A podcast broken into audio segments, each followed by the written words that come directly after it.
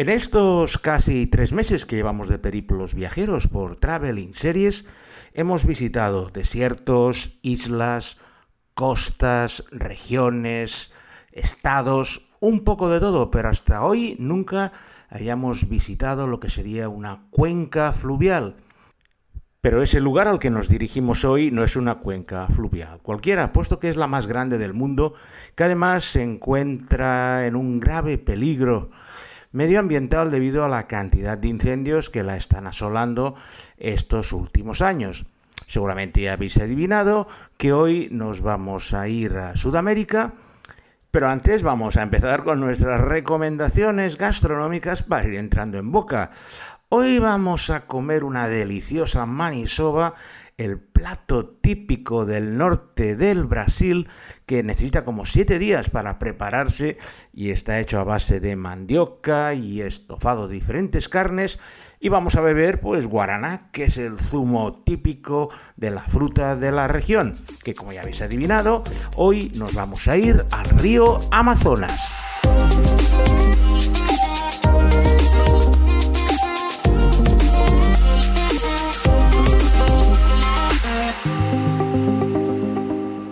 Nuestro viaje seriéfilo de hoy va a tener unas características bastante peculiares, puesto que lo vamos a realizar de forma lineal, empezando en la costa del Océano Atlántico para acabar en una triple frontera en el interior de Sudamérica. Recorreremos cuatro países, visitaremos dos o tres ciudades importantes, pero sobre todo intentaré que nos impregnemos de ese ambiente selvático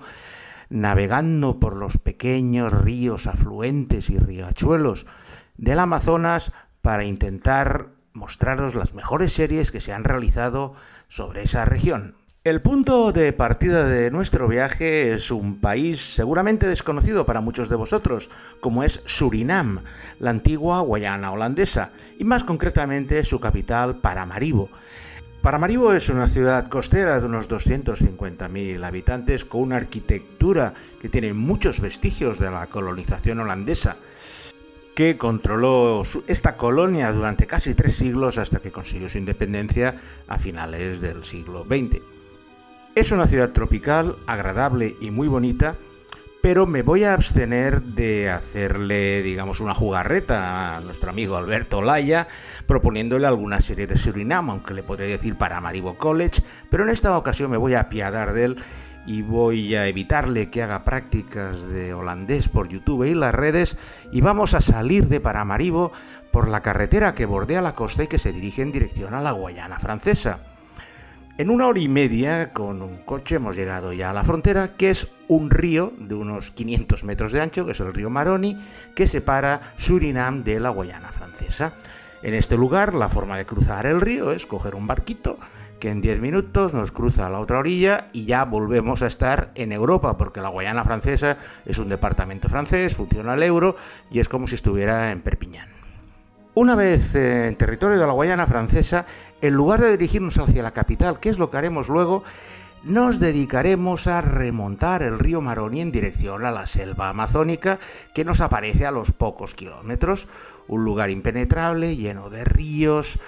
lleno de pequeños manglares, de pueblos indígenas que algunos están descubiertos y otros siguen por allí tan tranquilos y casi mejor que no les encuentren, porque todos esos lugares son el sitio donde se rodó la primera serie que os vamos a hablar hoy, que tiene en su nombre francés es Guyane y aquí se ha conocido como Oro. Bon, vous n'avez pas été foutu de trouver un stage à l'étranger, donc on va vous en trouver un, loin, très loin. Vous allez passer dix mois en Guyane. Ça vous ira très bien. Oro narra la historia de Vincent Augier, un díscolo estudiante de la prestigiosa Escuela de Minas de París que consigue evitar su expulsión por una falta disciplinaria aceptando un periodo de 10 meses de prácticas en una compañía, de la, en una compañía minera de la Guayana francesa, Cayenor, que le permitiría licenciarse si consigue superarlo de forma satisfactoria. Su primer trabajo como becario en ese destierro voluntario consiste en acompañar a un resabiado geólogo de la compañía a San Elías, un recóndito lugar de la selva solo accesible en canoa o helicóptero y muy cercano a la frontera brasileña, para hacer prospecciones y recoger muestras para localizar zonas auríferas donde poder extraer oro con buenos rendimientos. En esa ciudad, nuestro protagonista conoce al cacique Antoine Serra, un personaje enigmático y misterioso que controla todo el tráfico clandestino de oro, alejado de los cauces habituales y con el que tras una serie de circunstancias fortuitas acaba asociándose en busca de una mítica veta de oro, la saga Bernard en plena selva amazónica. Oro es un relato sobre la fiebre del oro del Amazonas, que está situada en ese triángulo que forman Surinam, donde hemos empezado el viaje, la Guayana francesa y el norte de Brasil.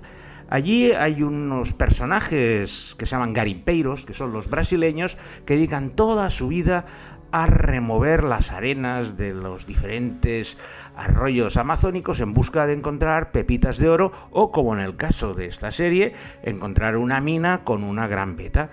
Son aventuras amazónicas, están todo el día en canoas, arriba y abajo, porque es la única forma de moverse, excepto el helicóptero que le permite ir desde la capital Cayena a San Elías, que es el pueblo un poco que centraliza todas las operaciones, pero es una serie de aventuras. Tenemos indígenas, tenemos malvados del Surinam, tenemos malvados brasileños,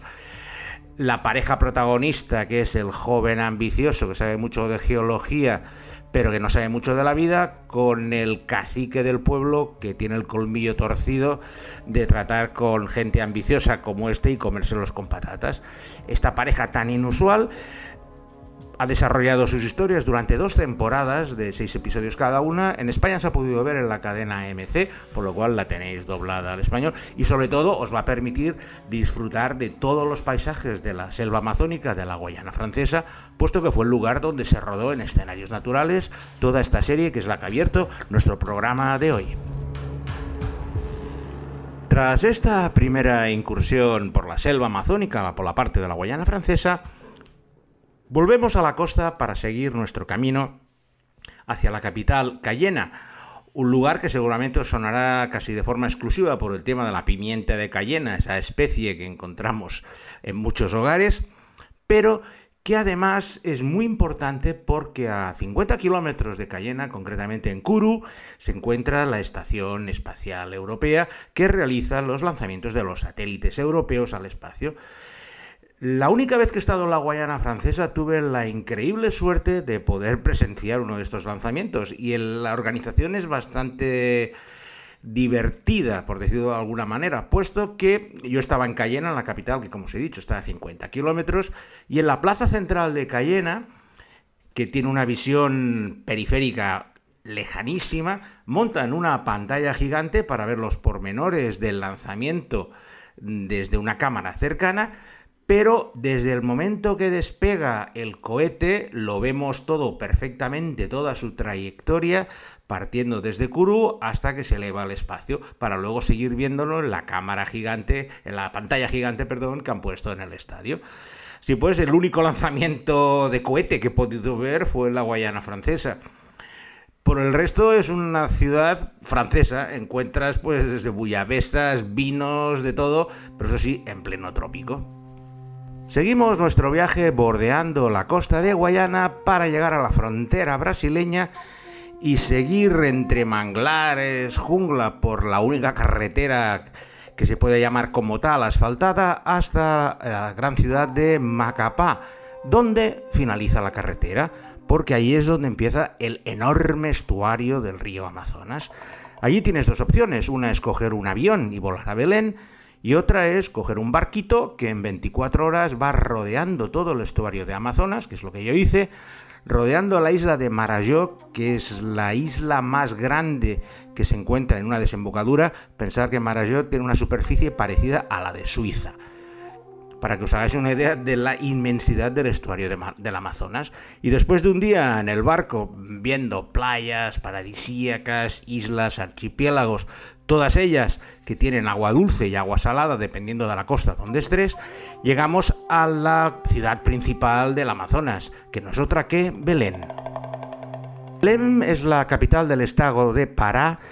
no se encuentra exactamente en la desembocadura del río Amazonas, porque eso es Macapá, que está casi a 500 kilómetros al norte, pero al ser un estuario donde tiene muchísimos brazos, Belém es el que se encuentra más al sur, el río Muragi, creo recordar, y es eh, el centro para entrar hacia la región del Amazonas, casi siempre por vía marítima, puesto que no existe ninguna carretera ni autopista que cruce la, el Amazonas. A partir de Belén hacia el interior solo puedes entrar con barco.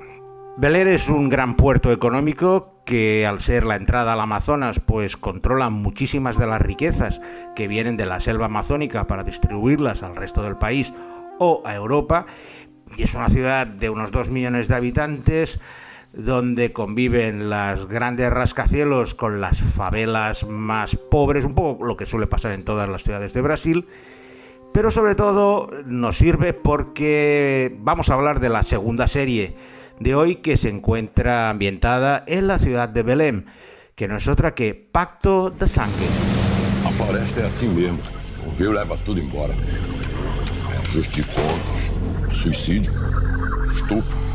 A floresta não tem dono, não tem memória. Aqui é terra de ninguém.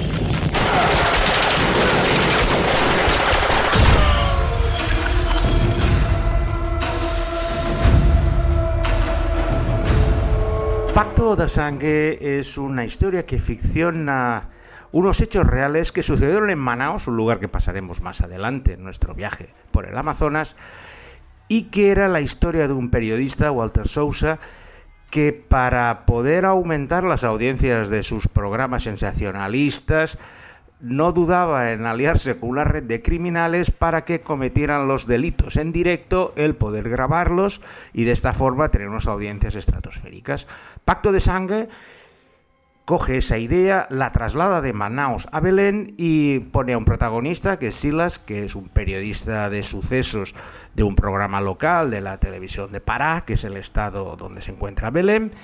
y que gracias a la ayuda de su hermano, que es un ex policía que se ha convertido en un mafiosillo local,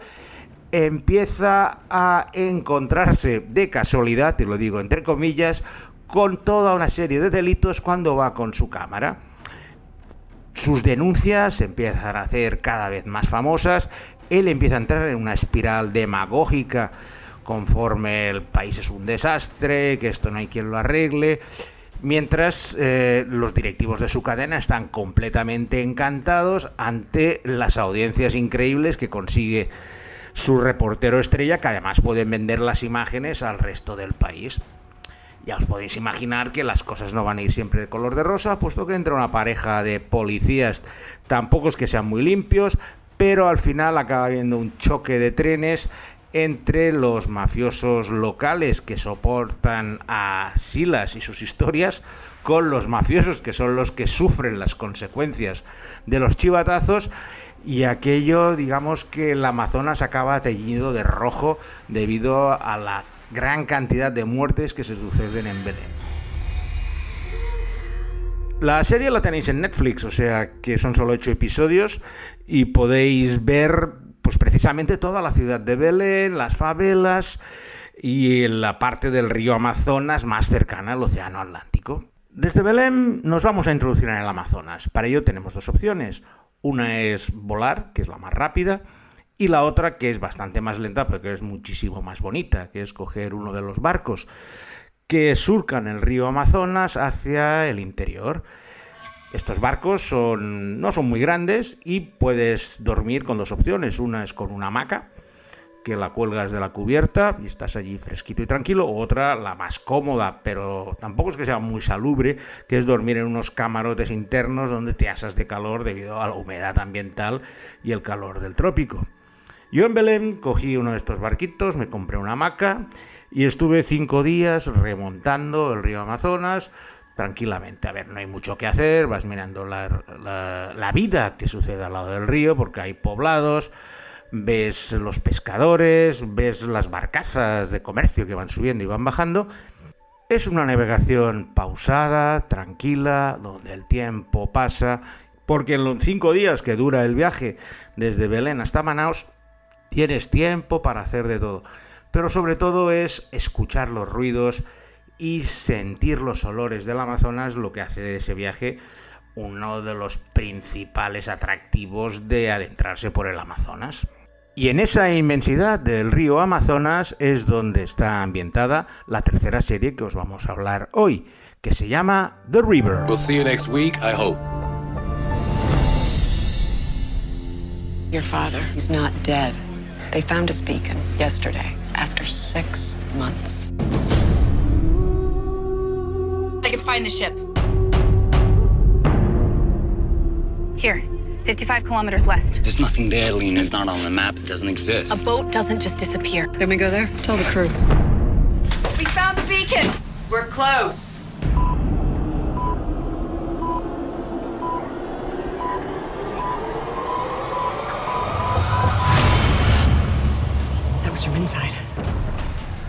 The River es una miniserie que narra la historia de una expedición que se adentra en el río Amazonas, en los lugares más profundos de la selva, para buscar al Dr. Cole, un personaje iluminado que podríamos definir como una mezcla de David Attenborough e Iker Jiménez con unas pequeñas gotitas de Beer Grylls, el último superviviente, y que se ha perdido en la selva. La expedición está formada por dos grupos de personas diferentes. Por un lado, los familiares y amigos del doctor, que solo quieren encontrar a su ser querido, pero por otro, que es lo que le da un toque más metaficcional, por un equipo que está financiando la búsqueda para poder grabar un reality de las reacciones de los familiares mientras se van adentrando por el Amazonas y van encontrando pistas, vestigios de por dónde puede haber pasado el eh, profesor. The River es terror claustrofóbico puro y duro, con la curiosidad de que el director de los dos primeros episodios es un catalán afincado en Hollywood, Jaume Cuyet Serra, que le da un carácter muy intenso a la serie, que solo tuvo ocho episodios, no fue renovada, resuelve bastante todos los temas, pero al final la última escena es de las que te deja con la boca abierta.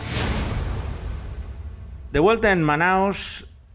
la verdad es que no hay mucho que decir. Manaus es una ciudad que nació gracias al boom del caucho y era el principal puerto para extraer esta mercancía tan preciosa por el Amazonas. La ciudad es espantosa, es dos millones de habitantes, pero mm, tiene, tiene, tanta riqueza que siempre consigue tener ayudas de la metrópoli brasileña y por ejemplo tiene un estadio de casi 50.000 personas donde se disputaron partidos de la Copa del Mundo de Fútbol e incluso los Juegos Olímpicos, cuando el equipo que juega creo que está en tercera división o en cuarta y el estadio no se llena más que para cuando juega de vez en cuando la selección brasileña. Así pues, lo mejor que podemos hacer en Manaus es salir rápidamente y en esta ocasión vamos a coger otro barco más pequeño que se siga adentrando hacia dentro del Amazonas porque nuestro próximo destino va a ser lo que se llama la región de las tres fronteras y concretamente la ciudad colombiana de Leticia a la que llegaremos por el puerto de Tatibinga. Leticia es una ciudad completamente aislada del resto de Colombia, solo se puede llegar por vía aérea o por barco a través de Brasil o incluso de Perú. Pero es la capital del estado de Amazonas de Colombia y sobre todo nos permite adentrarnos un poco en la selva colombiana hacia el lugar que se llama Puerto Narino, que está a 80 kilómetros, y desde allí coger un barco para ir a uno de los lugares más bonitos que he visto en mi vida, que es el lago Tarapoto. Un lago de agua dulce que se encuentra en medio de las marismas de la selva colombiana y que sobre todo es un lugar muy especial porque es donde hay todos los delfines rosas y grises del Amazonas que se acercan a los barcos y puedes hacer fotos, puedes disfrutar con ellos. Todo ello, ahí sí que estás en medio de la nada, no hay poblados, no hay gente, solo es naturaleza en estado puro y duro de esta que tenemos que preservar. Una vez hemos jugado con los delfines, recogemos nuestra barca y volvemos hacia Leticia, porque en esta población es donde se ha ambientado la última serie que os voy a hablar hoy. Es una serie colombiana que se encuentra en Netflix y que se llama Frontera Verde.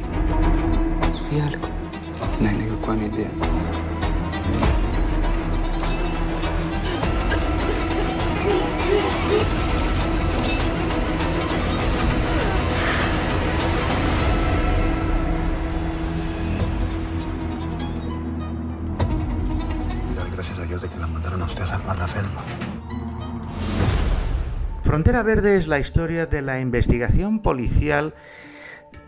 que trae a una inspectora de Bogotá a la perdida ciudad de Leticia porque cuatro misioneras han sido encontradas muertas en circunstancias muy extrañas. Una de ellas se le ha quitado el corazón sin que haya sangrado lo más mínimo. Frontera Verde es una historia donde se mezcla el procedimental policial con las creencias de los indígenas, con mucho realismo mágico,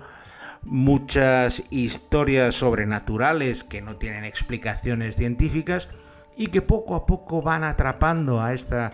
policía de Bogotá, que aparte tiene sus rifirrafes con los corruptos oficiales locales que están acostumbrados a todo tipo de contrabando con Brasil y con Perú, pero que la verdad es que la serie está muy bien porque es un realismo mágico pocas veces visto, al estar rodado en los escenarios naturales de Leticia, te da una imagen perfecta de la selva amazónica y sobre todo de todos los parques nacionales y de los pueblos indígenas que viven por aquella zona realmente aislada del resto de Colombia. Y creo que es un magnífico colofón para cerrar nuestro periplo que hemos empezado en Surinam y hemos acabado en Colombia en esta nueva edición de Traveling Series, donde como siempre agradecemos la colaboración de Alberto Laya, que hoy se ha librado de una buena al principio, y emplazaros a la semana siguiente a un próximo episodio de Traveling Series con Lorenzo Mejino.